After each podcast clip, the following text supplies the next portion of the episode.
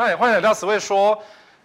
开学了吗？大学应该开学了，因为小学、国中、高中应该也都已经开学，所以目前如果说你是一个有小孩的家庭的话，应该是渐渐的比较开心的。But，我们今天的主题叫做“你是像被拐上车的”。其实，在房地产有很多诈骗的技巧，我们不是在讲那个诈骗技巧，我们讲的是你买房子的时候被骗的一些技巧。那为什么讲说诈骗？因为其实很多人真的不知不觉。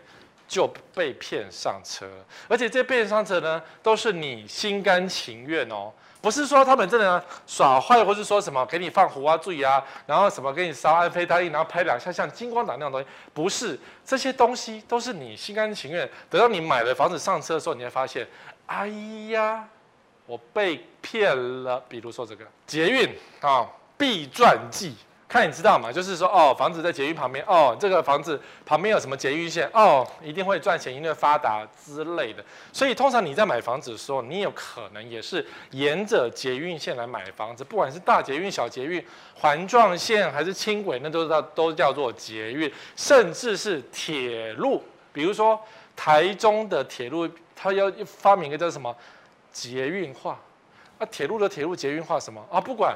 就是捷运铁路只要高架化，就变成捷运，所以就有那种买在捷运旁边的感觉。其实它就是一样，也是台铁，以前也是台铁，后现在也是台铁，然后差在哪里不知道，但是你就真的买了。然后像这样子呢，支线没有支线，什么叫支线？这个是美和市嘛，捷运小碧潭站。那当年呢，这个案子就是靠捷运的支线卖掉的。我们都知道，捷运新店线没有小碧来站，你是必须要坐到某一站，然后再斜过来，所以你没有办法一站到家，而是你必须要换车才到家。所以如果你今天是一个，比如说你在台北市某一个站，所以你要每天这样接接接接，然后最后接到小碧站回到家，这叫捷运支线。一本如此，它还是让你赚到钱没有错。不管说这个建案有什么多大的问题，包括什么官商勾结、建商很烂之类等等，或者是甚至有宗教不合都有说法。可是就是你懂吗？就是价格，你如果单凭价格来讲，你都赚到钱了。可是我得要提醒你哦，捷运套牢记的意思不是只有价格的问题哦。你买一个房子，像这一条，这是必赚记的。我们当年这一条是。高架的第一条线嘛，当当当嘛。其实这条线很有名，是在哪里？知道吗？当年这一排房子啊，每个都骂到翻，但每一个都赚到钱。当然赚钱是因为，比如说房价上涨，比如说整个通膨，比如说整个牛肉面从一碗十块变成一碗一百块。的一个过程，所以房价渐渐的往上涨，可是呢，整个居住的环境品质却往下降。你看，像这一条线拉过来之后，你要住吗？没有人应，没有人应该要住在这里。可是你可以在这边办公，反正你也不是住在这边睡觉。白天的时候看到车子轰隆轰隆过去，有没有？我马上想到说，外国有个电影啊，叫什么？叫什么？就是女杀手教男杀手，就是那个枪可以让子弹旋转。来，那个 YouTube。或是脸书的朋友告诉我这是什么？就是那个枪啊，然后它可以这样咻，然后就可以转弯，所以男主角就站在捷运的车上，对，美国的捷运车上，然后那个枪子弹给他转弯，然后就杀死了。当然这这是个幻想出来的，因为安吉丽娜·裘莉啦，女主角是安吉丽娜·裘莉。摩根费里曼也有在用。好，也就是说，你今天如果在这边睡觉，那死定了，这个房子大修。如果你这边在这边上班，哦，无所谓，反正外面轰隆轰隆也是领导代志。所以这一条路因为捷运而赚钱没错，但是这一条路中间本来有一些住宅也都通通都毁了，所以你可以赚到钱，但是你毁了你的住宅，所以你要选哪一个？你要赚钱呢，还是要真的买一个房子住呢？像内湖线就是这个问题啊。内湖线是一个高架段，这边这边像杀过去，然后本来两边的很清幽。我二十年前在做房仲，在做代销的时候，这边什么都没有。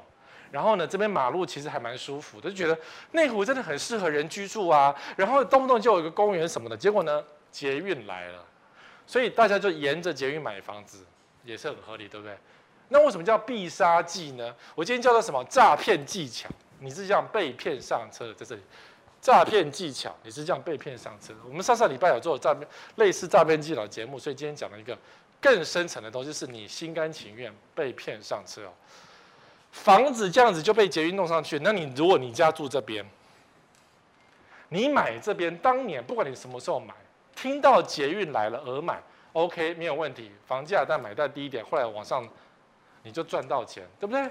可是这样子的住宅能住吗？所以内湖沿线啊，住的人真的没有很多。你看常常塞车，可是大家都是不是住在这一条线，因为这边就不是一个。适合居住的地方，你说，哎呀，回到家天都黑了，什么关系？不对啊，回到家天都黑了，刚好被看光光啊。搭乘内湖捷运的人刚好是游园车，哎呦，内湖没请没请上，没请扣，就这样游园车一路弄过去啊。当然有人那么无聊吗？有，每个坐捷运的都很无聊。你以为你在滑手机吗？都在看窗外。好，那我要跟你讲，就是说，你们今天买房子当然是要以居住为主。如果你今天要以投资为主，当然就是买捷运站没有错。可是这个房子，因为它会有这个条件在，所以它可能价格就没有这么的好。不然你看，你要住吗？很舒服吗？我个人认为这样的房子买下去叫做套牢。是你赚到钱了，可是你能住吗？你没办法住。你说史威哥，这厝没得大啦，这个楚哈是人家哈租给人家的啦。有这么衰小的租客租在捷运第一排，有人要租吗？那就是便宜租啦。那便宜租的话，你在投资报酬也不会太好。那你不如去买台积电，不如去买零零五零，对不对？买房子没有一本万利的啦。好，我们来看它的实价登录，这个价格从二十六万到九十八万都有。然后你说，当然有可能是店面，或是不同的户数，或是说高楼层，或是后面面山什么等等。总之，近一年平均单价是六十九万。还不便宜啊！我要讲是不便宜啊。你有可能是赚到了房价，你有可能赔到房价。你看二十六万，你有可能赔到房价。比如说三四楼部分，刚好是捷运轨道平行的部分。比如说坐在车厢就看到你的你在房间挖鼻孔，这样子的距离，这种房子，我想这不是便宜，要么就是没人要。所以这个时候呢，当大家在讲说哦捷运赚钱，所以曾经啊，曾经啊。我是那只黑色的乌鸦，就在那边乌鸦嘴说叫大家不要买那个人呢、啊。这里是淡水，因为轻轨的关系，诞生了很多房地产炒作的机会。在轻轨出现之前，一平六万块，对不对？李登辉时代一平六万块，后来轻轨点石成金，然后建商开始大举买下去，对不对？林玉玲就买了很多，大概十万平的地在这儿，然后一个一个案子推出去，然后后来轻轨盖出来当当车了，当当车嘛。所以曾经有人认为机会来了，捷运出现了，因为你知道新的捷运机会没有那么多的，然后真的盖下去又没那么多，因为像像桃园有很多条捷运，结果可能都是只有听到声音，可是没有真的盖下去，或者是像台中捷运，台中捷运是个最可怜的一个捷运，就是他在盖捷运的时候呢，台中人自己都不相信捷运可以完工，因为台中人根本不太搭捷运的，它不是台中人主要的动线，就是一条。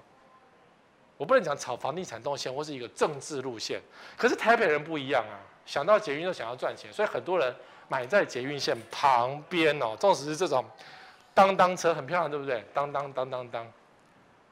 然后你想说，哎呀，机会来了，赶快就买进去。所以你买在起涨点前，哎，这句话你们常听到？买在起涨点前，大概几年前啊，大概十年吧。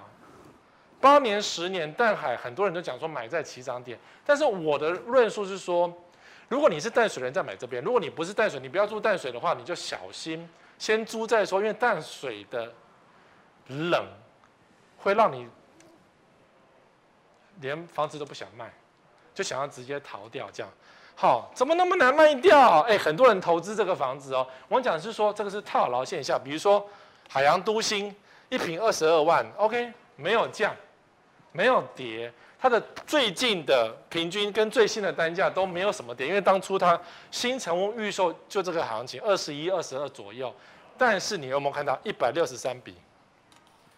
一百六十三笔呀，卖不掉啊！其实海洋都心我们常常在讲啊，这个案子讲了很多年，它已经交屋了四年了，就是卖不掉。那卖不掉很多原因嘛，对不对？可是问题就是说，你今天可以投资一个房子，结果呢，感觉行情没有跌，但是你就是卖不掉，那卖不掉就等于什么？你套牢，对不对？那更不用讲底下海洋都心第一期都这样，第二期也不用讲了。台北湾五期五期耶，都是这样子啊，都是九十一户、六十八户，很多户卡在这里。那你说十位哥，那我这样没有赔钱啊？因为我当初买多少钱？一平二十二万。现在还是二十二万行情，所以我们没有赔钱。对，你可能这样子讲，但是你要知道，那是叫做没有成交，所以没有成交记录，所以价格没有跌，因为人家就不想买。如果你真的要卖掉这些房子，可能就是一字头成交了。所以你看，一字头在淡水还是非常的多。你看，最有名的这个案子叫秦家节奏。我为什么提这个案子？秦家节奏大概在八年前预售推出的时候，用一瓶十九万。被附近的建商屌翻了，因为你怎么可以用一字头呢？那我们要怎么活呢？你看我们刚刚那些海洋都西什么房子都是二字头，那你这个一字头我们怎么活呢？嗯，我们这边离捷每家都离捷运很近啊，走路没几步也都到得了啊，你都看得到当当车这样经过啊，对不对？好，当年的一字头，六年了，还是一坪十九万，最近成交还是十九万。一字头还是有，这都是新成屋的社区啊。对，临海甜水郡，其实当初这些房子也都卖得不贵呀，而今也还是不贵啊。所以，我们今天前面那一堆，这个一百户、一百六十三户、九十四户、九十一户、六十八，这些卖压沉重的社区要卖掉，也就是它只能用一字头再卖得卖得掉，那不就套牢了吗？是不是？所以。有捷运会不会套牢？一定会套牢啊！你不要以为有捷运就不会套牢。你买得早，当然套牢不了；买得太晚，来不及逃。像这个，这里也有捷运哦。这是哪里？桃园龟山的 A 七。A 七还曾经一个很妙的事情哦。A 七啊，这是远雄社区嘛？A 七本来这边底下有一家星巴克。然后星巴克进驻在 A 七的时候呢，所有的网络社团新闻用力的鼓掌说：“哇，我们这边有星巴克了，房价要涨了。”这样子，好，那过一段时间呢，星巴克做不下去就跑掉，然后每个人都是 what，哇，每个人都是傻眼，这样本来是以为是高级的星巴克，现在变成比较平价的咖啡进去，但我不知道它会不会继续存在下去，因为对于一个通勤族来讲，咖啡厅。不知道是不是有没有生存下去的机会了？因为你不会买一杯咖啡然后去上班嘛，因为捷运上也不能够吃喝。那你到了公司，那公司再买不是比较好吗？不管冰的或热的，这经过一个通勤都不能喝啦，就是就就就拿那种不能定得吗？好，所以这边的咖啡店，我个人觉得堪忧了。好，这里有捷运，所以很多人买龟山，因为到处买龟山，想的就是有捷运，其实很远，走不到。你走走看，卡车有够多的，恐怖死。想的是呢，当年林口从一瓶九万拉到四十万的 feel，很多买龟山都是这样想说啊，那 A 七重划区一开马上冲，或者是说 A 七这是合一住宅，拼一户再说，或是有人成又甚至呢，有人要转手就用法拍技巧给他接下去，比如说你看这个 A 七合一宅解封倒数转手获利上看四成。有新闻做成这样，这是今年的新闻，二零二一年三月十五号的。他怎么写呢？他说，防重分析，你看有够黑心，有意出脱一二成，哎，合理对。预估成交会在每坪二十二到二十四万，就是这句话。防重分析成交价在二十二万，然后呢，如果你以前四十五万买的话，你会获利四成。怎么讲一些好话？然后让你鼓励说：“哎呀，你可以买这些社区啊，赚翻啊！以前看这照片还是以前什么都没有哦，空地哦，现在变成那个很多房子哦，鼓励你去投资哦。然后还有这种新闻：远雄 A 七合一宅十四人抢标，每单价二十三万三，今年新高，有没有？我拿一个二零一九年的时候来讲，两年前的新闻，那时候讲说合一宅，只要你脱标，你刚才不是讲四成？”所以二十三点三要求啊，十四个人抢标，这件事发生什么事啊？为什么一个十五万的房子还会拉到二十三万三？就是有人炒作啊，然后有人故意去炒热话题啊，然后有人就是想要投资，可能或是他已经投资了一些户，然后想要借由这个话题，想要把十五万转到二十三万，有没有有利可图？所以合一宅曾经这一批合一宅是投资客想要投资的对象，吼。所以你不要以为只有建商黑心，房仲也很黑呀、啊。那你说房仲他们只是做中介而已，黑什么？赚钱呐、对不对？所以好了，真的后来这个就十四个人抢标，而且拍定二十三万。你要想买花二十三万的人，他在想什么？他可能想说，领口可以到四十万，那我不贪心，我二十三万买，我二十五万卖，可不可以？我就赚一瓶一万块、两万块。我可不可以赚一点点钱的跑？你会这样想，对不对？所以可能还有一点点的获利的机会。但是呢，本集节目叫做你是这样被骗上车的，所以你可能会误判情势，就这样买下去了。所以然后就杀杀杀杀杀杀杀。我随便举个例子，叫黄祥欢喜程。上礼拜我们录影的时间，前几天所抓的成交资料，一坪十四万。七月份的成交价格哦，十四点一万哦。你可以相信这个房价可以到三十万、四十万都可以，你可以觉得赚四成可以。可是呢，有更多的人觉得十四万就该跑。所以整个 A 七啊，龟山地区啊，你不用讲说合一住宅，一般宅有没有？一般宅当初最便宜是一坪二十一万起跳，然后后来卖到快三十万也有人在。结果现在这批房子都要完工，或是已经完工了，然后看到合一宅一坪十四万。脸都黑了。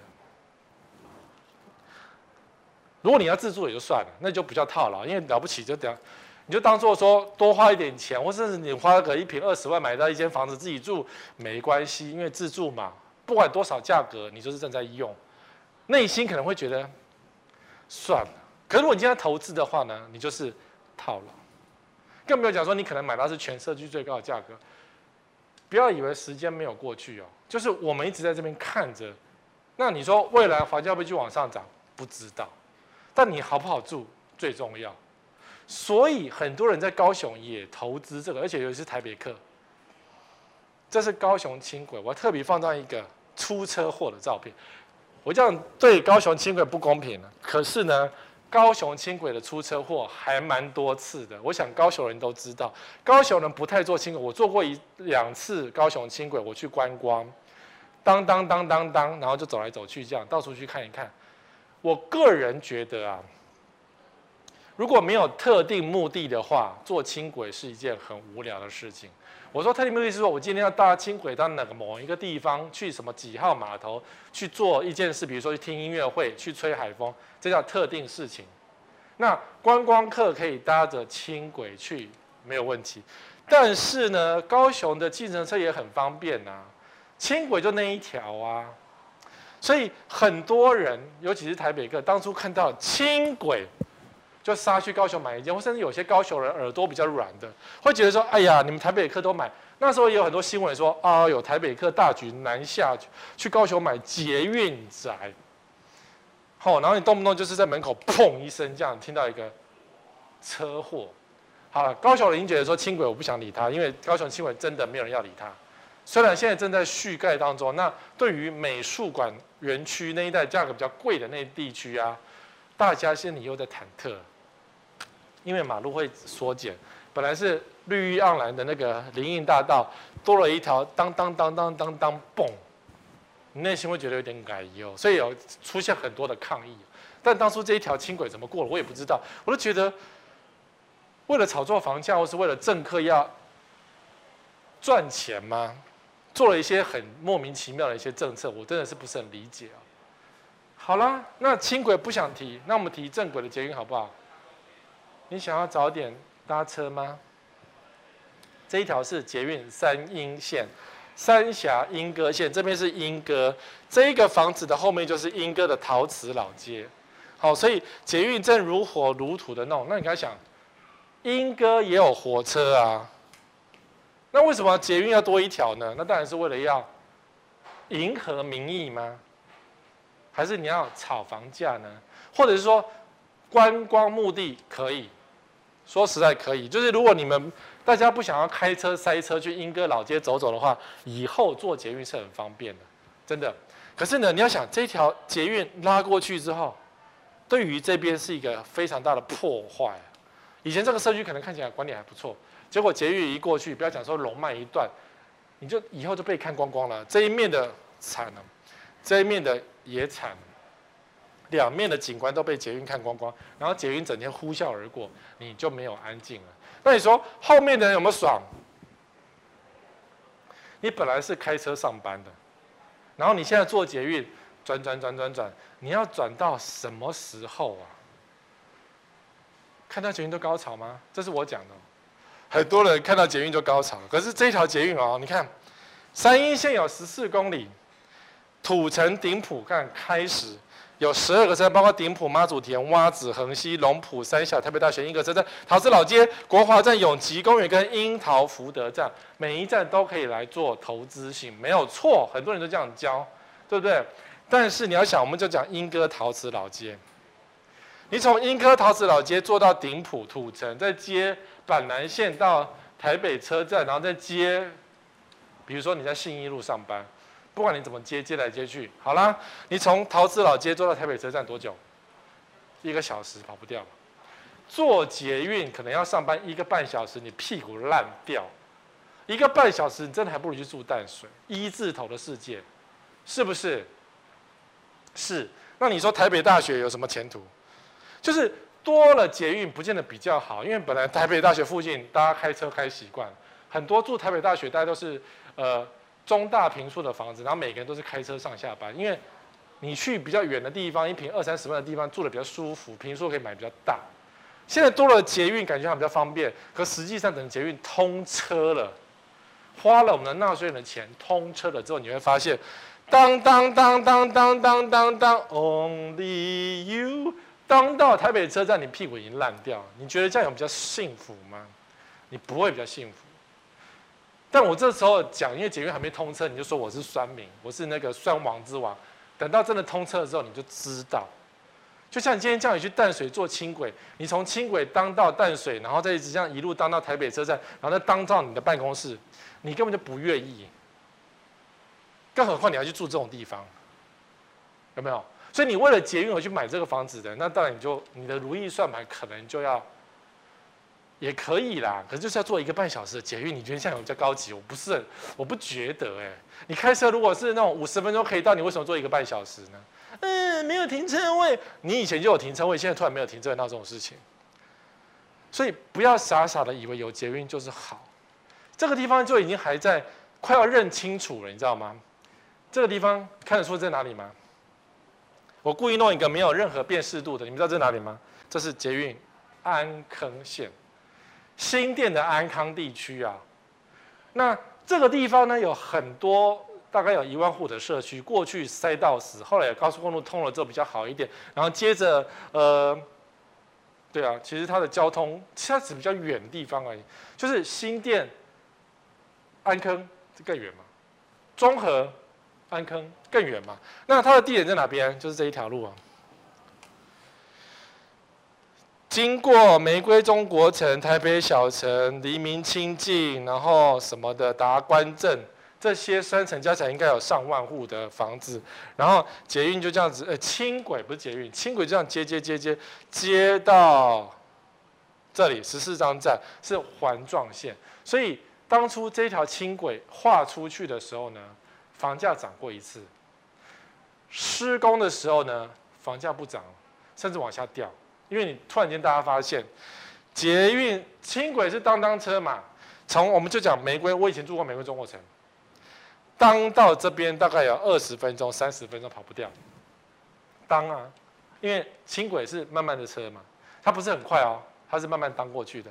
当到了十四张站，它是环状线，所以我从环状线考虑一下，比如说好，我到中和好了，我就再转等等车转到中和线，从这边景安站咻。到台北市，或者是我从十四张站坐一站到大坪林站，可是大坪林站人很多，因为小碧潭有上万户，新七张新店人都超级多，其实到处哪里都超级多，没有比较少人。好，那你就坐一站 K 九到大坪林站，咻，再从新店线到台北市，都要一个多小时啊。是有捷运真的比较方便，那你想一想，坐公车还不是一样，也没有比较，坐公车也没有慢很多啊，对不对？你只是觉得说，哎呀，我今天升级变成捷运通勤族而已。到时候你就跟我计较说，Sway 哥，公车多少钱？捷运多少钱？捷运比较贵，所以我们还是不做捷运的。然后你坐这个轻轨要干什么？超方，对不对？或是观光？那问题是这一条轻轨有什么观光吗？没有什么观光需求，你骗我啊贼，它就没有观光的点啊，观什么光？吃运动羹汤比较方便而已啦。但我不知道现在还有没有开。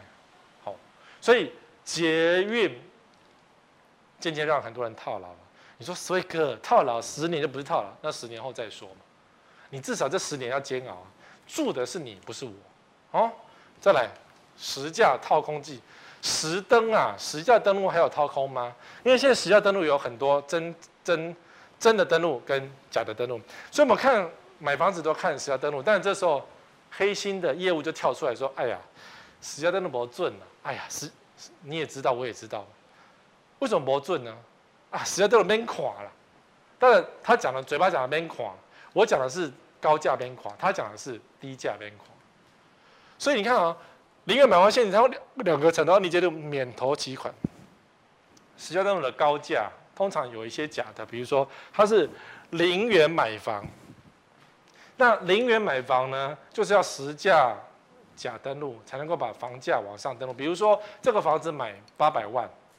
那他为了要达到零元买房，于是他去写了一个合约书，叫做一千万的合约书，假装一千万买。那一千万的八成，房贷八成嘛，就是八百万，所以回到原本的房价。所以等于是说，这个房如果是八百万的话，他做一个假合约变成一千万，他就可以零元买房。所以如果你零元买房，你就死定了，你就死定了。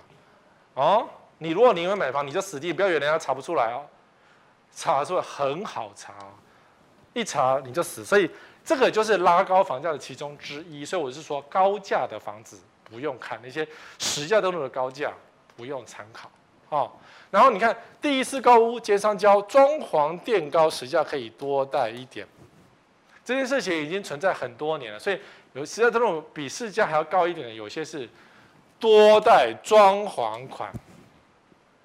比如说两百万，比如说三百万，比如说一平五万块什么等等，就要加上去。房价比如说是八百万，建商说：“哎呀，你帮我写个两百万变一千万好了，这样子我就可以多贷款给你，然后对不对？就可以多贷款，没有错，听起来好像很合理，可事实上这就是违法的，而且会被抓。因为有网友讲说，可不可以啊？其实是不可以的。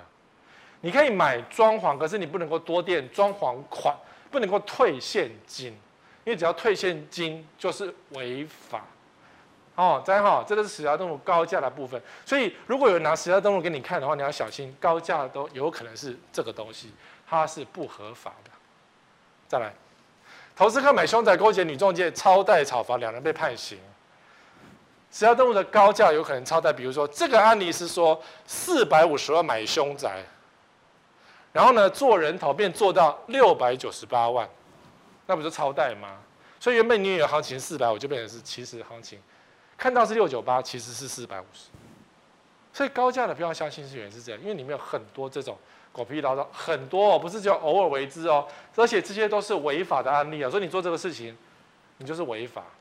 那当然，你签签黑 B A B 约的，实际上只要造假，买卖双方都要判刑。这个是地主一千万卖掉，结果你写到三千两百万，多了一倍，然后当然是判刑，因为这是违法的。哦，所以实价登录的那个诈骗伎俩就是拿一些高价给你看，说你看哦，这个很高哦，价格很好啊，结果呢其实是假的，因为那些高价的都不用相信。当然，如果说什么豪宅现金买那都骗人的，好小的。然后建商就拿儿子的名义来卖一间，爸爸用儿子的名义买一间房子，钱呢？钱当然是自己的公司流流来流去啊。然后一次登录多少？两百九十九万一平，一平二九九啊。如果你不知道的话，你看哇，二九九成交这么高，可事实上爸爸用儿子的名义来买，钱流来流去而已啊。所以实价登录高价是不用相信的哈。好，我们要讲新竹玩销季，我觉得新竹玩销季是最要求的，就是新竹在排队排队没有错，可是新竹呢，因为是一个比较封闭的小市场，所以很多建商，包括我讲的八步推，在新竹都是，不想都是讲很多。八部推的建在新竹推案都会变成黑心的推案的方式，但前一阵子比较有名是这个新闻哦，竹北有间排队炒吗？小保万一查，一间都没卖，竟是拿二零一九年旧照炒作，就是又开始在网络散布说，哇塞，排队哦，卖得很好哦，赶快哦，我只要什么呃。跟我买红单，我就可以，我就只要赚四十万，赚一点点钱就好，快点跟我买哦。然后你会以为是说，我，怎么又来排队了？新主不是说政府不是打房吗？结果呢，打房谁？消保官去查，一查就发现，哎，旧的啦，是假的，炒作。那你说，只要是风吹草动，消保官一查，消保官不累死吗？他整天查你炒房就好了。新主实在是很爱做排队炒房的东西，他们这样种找人排队。哦，如果你上次有听我讲那个三期加价法的话，拿出一半并且假装秒杀，就是对外宣称我们秒杀了，对群主讲秒杀了，对媒体下广告讲我们秒杀了，下一期如法炮制，然后慢慢丢到房仲与投资市场。然后最近还有新的新的技巧，就是。房仲也是自己建商的房仲，然后他把那一半的房子一样找人排队，跟拿到自己的房仲一起来卖，假装卖得很好，这样。好，那当然更恶劣是这个叫做竹北建案付款明细表揭露每坪五十七万吗？小保官追真相，目前一间都没卖出，这是前一阵子也是很夸张的新闻，等于是新竹是无法无天的世界哦，是这样子。这个案子其实他预售的时候也。预售的时候，大概两三年前，一瓶二字头浅销过，我看到有浅销的那个呃有的那个的那个页面，但我不确定它卖的怎么样。然后呢，两年后的今天快盖好了，然后它一瓶开价，建商开价五十五万，从二字头涨到五字头，两年之间有这么好赚吗？没有这么好赚嘛，对不对？然后当然他们也要搞排队计啊、秒杀计啊，于是呢，网络上就出现一个。这个是付款明细表，一瓶五十七万，这件事在网络上造成轩然大波，就是哎，这个房子已经变五十七万了。然后消保官又去查，对，那个那个消保官真的很辛苦，整天都是为这种一些垃圾的人去查东查西。然后呢，他去查呢，就发现呢，靠腰这假的。如如果消保官没有查，这张就会被。流了流流流到到处流，然后就会认为说，哦，原来新竹一瓶涨到五十七万，大家就会继续炒作这个建案。结果消保官一查啊，当然是假的啊啊！当然这个案子呢，一间都还没卖出去，有没有？新闻写，至今一间都没卖出去。所以只要消保官一查，嗯、我们没有卖，我们没有卖，消保官没有查，对不起，我们肯定了，新主就是这样。所以哈、哦，他们玩法是这样子：三期加价法继续炒，没有？第一期，第一期拿去卖，第二期再加，第第三期再加，然后一直恐吓你说你不买我就加价，不买我就加价，然后还真的加价，然后你就你就真的会上车了，天价大声嚷嚷，五十七万在网络上到处传，然后那时候当然，呃，所有的。房地产网络媒体都有传这一则新闻，所以在房地产的论坛或是一些群组里面，就会看到五十七万的一个订单到处流，流多了就会有笨蛋会相信说新竹值五十七万，你懂我意思哈？就是笨蛋会相信，只要笨蛋一多，这个房价就真的会拉上去。好，所以秒杀这些建商跟代销也很会利用。秒杀这件事，大声嚷说：“啊，我们案子秒杀了，还没推到秒杀，秒杀很多了，对不对？可是消保官一查，通通又是没卖、没卖、没卖。这件事就是大家在唬烂，新竹就是一个唬烂的地方。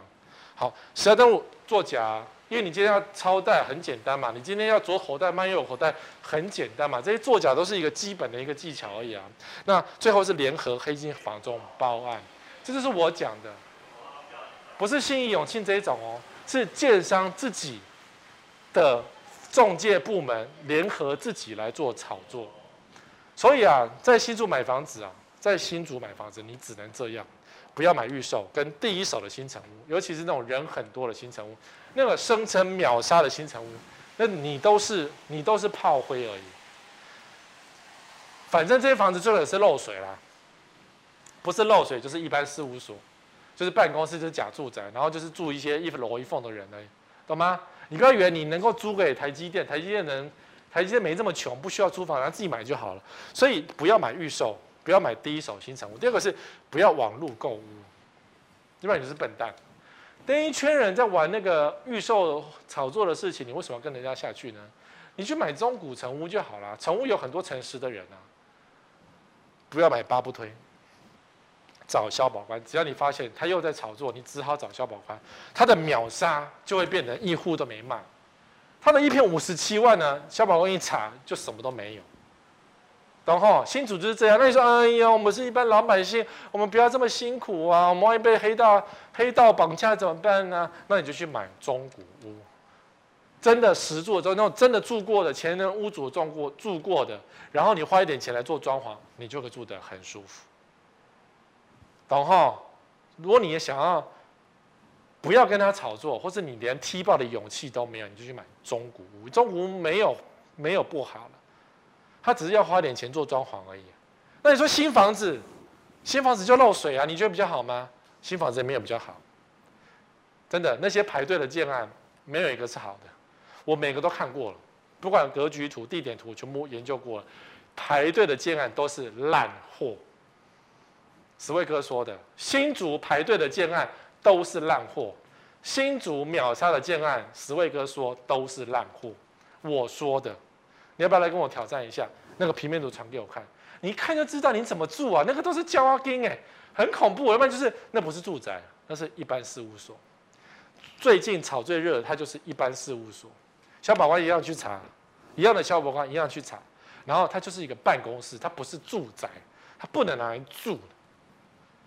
懂吼？买那房子稳套牢的，因为之前有很多套牢的案例，我只没有一一举例了。那你说套牢是卖不掉。房价不一定下跌，但是你就是卖不掉，那跟淡水还不是一样？淡水就是房价没有明显下跌，但是你套牢啦，你卖不掉啦，懂吼？好，再来购物中心技巧。想到购物中心，你自己就会买了，所以都不用都不用我去拉你说，哎呀，那个购物中心不好什么的。最近有一个很好笑的购物中心，叫做彰化。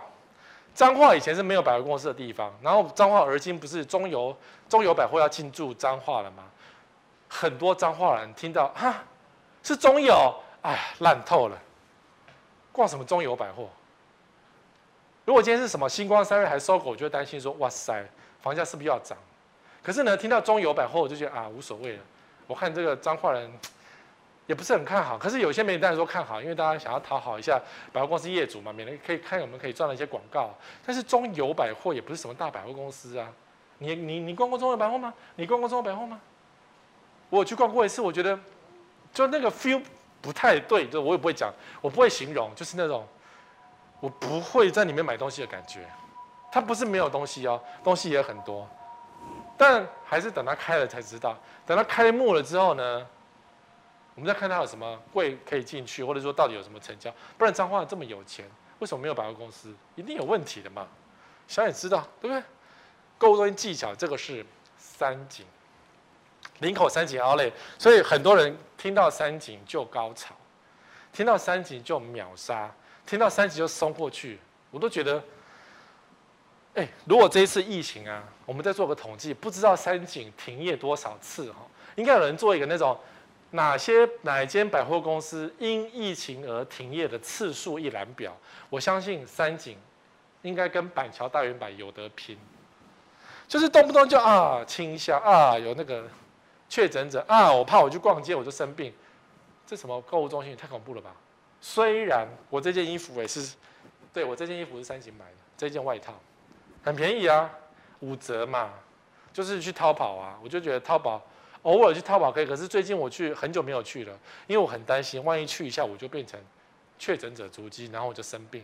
虽然我打了一针，但是我没有打两针啊。所以，所以购物中心好吗？以前觉得不错，现在疫情时代的时候，这个就是一个毒窟。没办法，因为真的大家会去逛街，你一去逛街，它就变成传播的一个地方，就很可很恐怖啊。哈，然后呢，当然我们讲说购物中心的技巧。套牢技巧第一名当指好事多，好事多北台通电北台中店开幕塞爆，你看这个北台台中店，哦，讲话好不顺哦。黄色的是好事多，对不对？你要怎么去好事多？我曾经讲过，这个是进场。你看，你要车子这样子，你不能直接过来啊，这边此路不通。你要啾啾啾转过来，啾才能够到好事多。你看，你家在这里，你想要开车过来不行，但没哦，你一定要过来，过来，过来，过来，过来。人太多了，有没有？那你出场呢？这是进场路线，我记得出场路线也是另外一条，好像是我忘记了。总之不是这一条，就是你不能够这样子进去，你不能够这样这样子可以，你不能够这样子过来，你只能这样子。所以你变成说，你如果在这里，可不不知道可不可以这样。这样子当然当然最好，如果不行的话，你变成要这样。为什么要这样呢？脱裤子放屁、啊？没办法啊，因为车太多了。所以如果你住在好事多旁边，怎么样？有家归不得。就你会觉得，不要讲就怎么，你进去要把好事多赶走？不是，当初好事多已经进去，你才买房子的。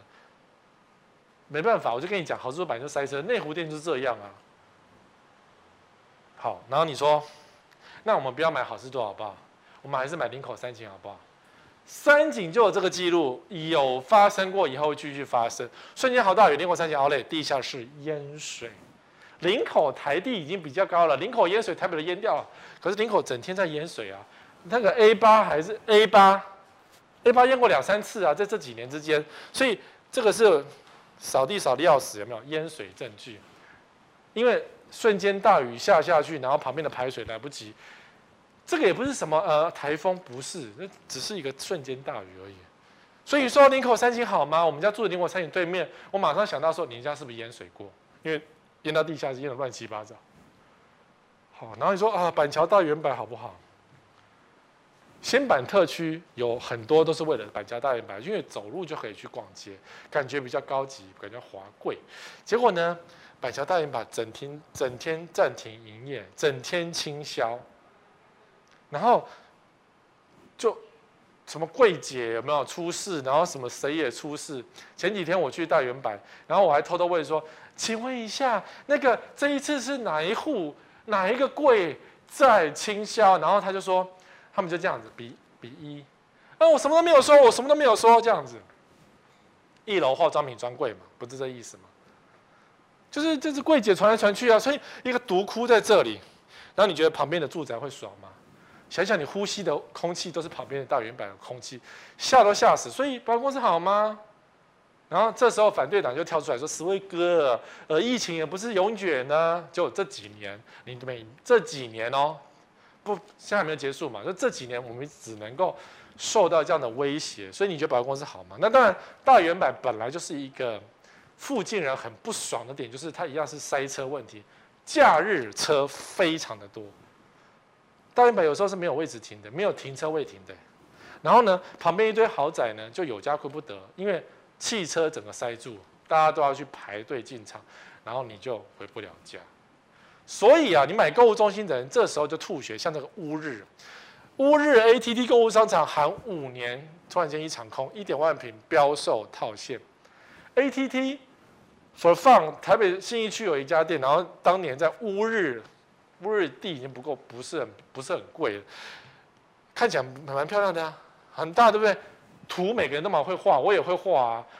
一千五百坪，你要画多少就说画多少，问题是做不做得起来？做不起来啊。所以五年内很多人买乌日，然后套牢，所以有人在网络上骂我说：“思维哥，你屁眼，你根本不懂乌日。”然后我我就没有，我不懂啊，没关系，他要走了嘛。就乌日人没有啊，没有工作机会，就没有人啊。你光是一个高铁，怎么可以养得起一家购物中心呢？但大家以为是高雄左营的星光三月的模式，因为左营的星光三月就在左营站旁边。可是你要想，那是高雄，你这个乌日不过只是中间的一个点而已啊。台中人想买东西，还是会去大圆百或是星光三月这个地方，干五郎。台北人坐高铁去 ATT 有意义吗？没有意义啊。这个时候呢，新百货要开了，就是新竹、远东、远百、竹北店年底要开幕，长这样，看起来蛮漂亮，对不对？哎，这个大远百旁边所有的房地产都在炒它，哎。因为每个人都讲说哦，大远百什么新世纪远百哦，什么商机无限，什么呃什么呃什么新商圈，怎么步行可达，什么房价要齐涨的，每个人都是这样子在讲这个呃年底开幕的，但年底可不可以开幕我们不知道，我们不知道年底会不会开幕，但是有人早就在唱衰了，不是我。新竹公司接连收摊往街，因为百分之八十人潮都往这儿跑。